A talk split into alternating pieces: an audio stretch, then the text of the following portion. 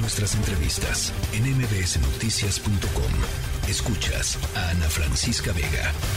Estarán ustedes de acuerdo conmigo, pasan los gobiernos, cambian de colores, pero el argumento sigue siendo básicamente y en el fondo exactamente el mismo, que es se matan entre ellos. Este fin de semana fueron asesinadas en el país 243 personas, 33 ocurrieron en Guanajuato, 26 en Zacatecas, está por supuesto este caso en Jalisco, eh, los casos, eh, el caso en Caborca, en donde entraron a matar a una persona a, su boda, resulta que al final eh, todo parece indicar que no era la persona a la que iban a, matar, pero finalmente mataron a esta persona. En fin, una, una verdadera tragedia, un, un baño de sangre. Eh, y, en el fondo, pues sigue siendo esto, sigue siendo eh, la oportunidad eh, y la cantidad de gente que se mata en el país. ¿Por qué? Pues porque se puede matar a la gente, porque las tasas de impunidad siguen siendo altísimas. David Saucedo, especialista en seguridad pública, te agradezco muchísimo estos minutos, David. ¿Qué tal, Ana? ¿Cómo estás? Un saludarte a tus órdenes. A ver, pues ¿cómo lo ves? es que, a ver, pasan los fines de semana, llegan los lunes, están los, los saldos del fin de semana y, y, las, y las declaraciones de las autoridades son exactamente las mismas hace años, David. Sí, lamentablemente hay que corregir a las autoridades. No se trata de una violencia homicida que solamente impacte a los integrantes del crimen organizado. Desde hace tiempo se ha comprobado que en el fuego cruzado de eh, los grupos de eh, la delincuencia organizada se encuentran los civiles, los ciudadanos cada fin de semana, en efecto, tenemos un incremento de la violencia homicida. Esto tiene que ver con varios factores. La guerra de cárteles en, el país, la confrontación entre los distintos grupos de macrocriminalidad, lo que provoca es una erosión de las fuerzas de seguridad pública, eh, tanto federales, estatales, municipales.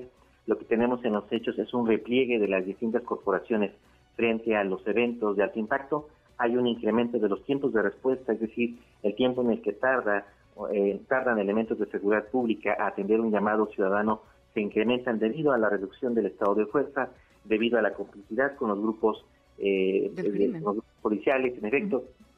Eh, tenemos además eh, en los estados en donde hay una violencia disparada, como los casos de Chihuahua, Sonora, Jalisco, tenemos a su vez una afectación también para eh, que las corporaciones no puedan atender de manera pronta y expedita los llamados de la ciudadanía. Antes de llegar y atender algún llamado ciudadano, suele suceder que las corporaciones tienen ya sus propios halcones para poder revisar la situación en la que están siendo llamados para ver si no se trata de una emboscada. Eh, me parece que todos estos eventos de Caborca, Zapopa, Zapopan y Tlajomulco, aunque se encuentran aparentemente desconectados, son síntomas de una misma enfermedad que es un debilitamiento de las corporaciones de seguridad pública eh, frente a una falta de recursos, una falta de capacitación, falta de interés de las autoridades, evidentemente, y unas narrativas que evidentemente no sirven para poder explicar la situación de vorágine de violencia en la que nos encontramos. Ahora, yo quisiera tu, tu, em, tu comentario, porque en este contexto en donde pues, a la gente le importa muchísimo sentirse seguro, segura, eh, ahí están, ahí están los números, ahí están los asesinatos. Eh, hay un, hay una disminución muy ligera, sí, efectivamente la hay, pero no podemos asegurar, me parece, David, y tú eres el experto, no podemos asegurar que esta sea, ojalá sí, eh, que esta sea una disminución que al paso de los años termine eh, pues notándose ¿no? En, las calles. O sea, hay una disminución poquita en, en términos de los homicidios dolosos. Eh, y, en esta preocupación general sobre eh, la seguridad, sobre el papel de las Fuerzas Armadas, hay quienes, hay quienes les preocupa muchísimo que están ocupando espacios que no deberían ocupar las Fuerzas Armadas. El secretario de Gobernación, Adán Augusto López, pues le agregó, digamos, una, pues un una cerecita al pastel, ¿no? Para, para tratar de quizá mover las cosas un poquito. Dijo que un militar puede ser presidente en México, pero que si, si, si ese fuera el caso tendría que someterse a las urnas. Eh, vamos a escuchar la declaración del, del secretario de Gobernación y me gustaría un poco tu reflexión al respecto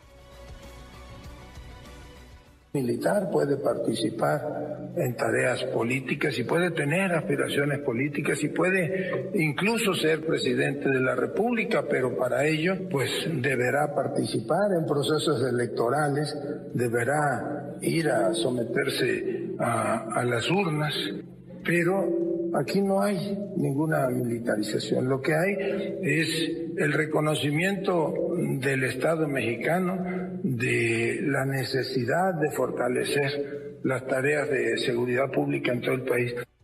David. Eh, la participación de militares en política y la eventual postulación de un eh, militar a el máximo cargo de elección popular en México implicaría una regresión autoritaria. Eh, uno de los principales éxitos del sistema político mexicano fue justamente impedir que los militares tuvieran un rol activo en, en, la política. Eh, fue algo que se institucionalizó, algo que fueron construyendo los viejos regímenes del PRI, que la transición democrática eh, garantizó. Me parece que está fuera de toda lógica eh, una, una declaración desafortunada por parte del el general secretario, pero también lo hace en el contexto de este fortalecimiento que han tenido las fuerzas de seguridad federales, el Ejército, la Marina, la Guardia Nacional en tareas de seguridad pública me parece que tal y como ya ha quedado demostrado por parte de algunas encuestas, aunque hay ciertamente, como mencionabas en tu comentario, un alto nivel de aprobación del desempeño eh, del trabajo de las Fuerzas Armadas en tareas de seguridad, lo cierto es que empieza a haber una erosión y un desgaste. Eh, la Guardia Nacional empieza a cosechar no, no éxitos, sino fracasos. Eh, poco a poco, con el contacto que tenga con la, inseguridad, con el combate a los grupos del crimen organizado, el Ejército, la Marina, la Guardia Nacional empezarán a disminuir sus niveles de aprobación y empezarán a ver, como ha ocurrido en el pasado, incrementen las denuncias por, concepto de derechos humanos.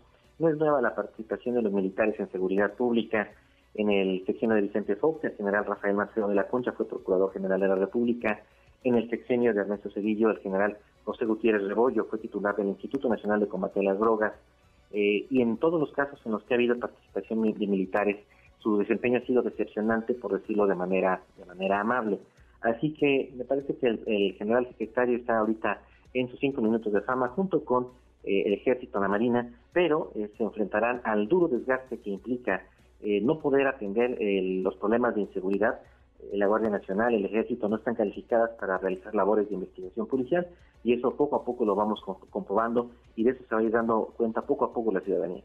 Bueno, oye, nada más rapidísimo, eh, los Guacamaya Leaks cada vez sacan más información acerca de pues todo el, digamos, el entramado de inteligencia que, que, ha logrado reunir el ejército en los últimos años. Y una parte de esta, y lo decías hace un segundito, una parte de, esta, de estas revelaciones tiene que ver precisamente con que hay lugares en donde la Guardia Nacional o elementos de la Guardia Nacional o grupos, digamos, no, no quiero generalizar, dentro de la Guardia Nacional tienen relaciones con guachicoleros, con eh, traficantes de personas. Eh, en fin, esto va a terminar, pues esto, por pegarles, como tú dices, a la credibilidad. Y, y mira, si ya no nos funcionaron las policías y ya no funcionan los militares, yo no quiero saber qué viene después.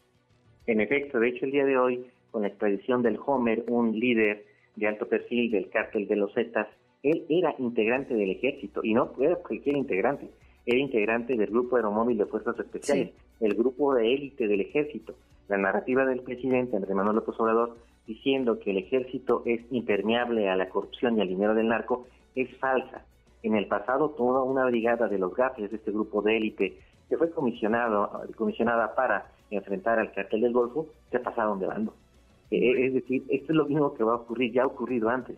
Esto ocurrió hace aproximadamente 20 años no, no, no, tendría por qué ser diferente. El ejército de hace 20 años es más o menos el mismo, de acuerdo con lo que todos los días conocemos, todos los días tenemos un nuevo guacamayazo y sabemos cuál es el nivel de penetración que tiene el crimen organizado en el ejército. No por nada, los Estados Unidos nunca han involucrado a su propio ejército en tareas de combate al narco porque saben del poder de corrupción que tiene el dinero del narcotráfico. Por eso ellos tienen a la DEA y nosotros nunca hemos construido una institución a ese nivel.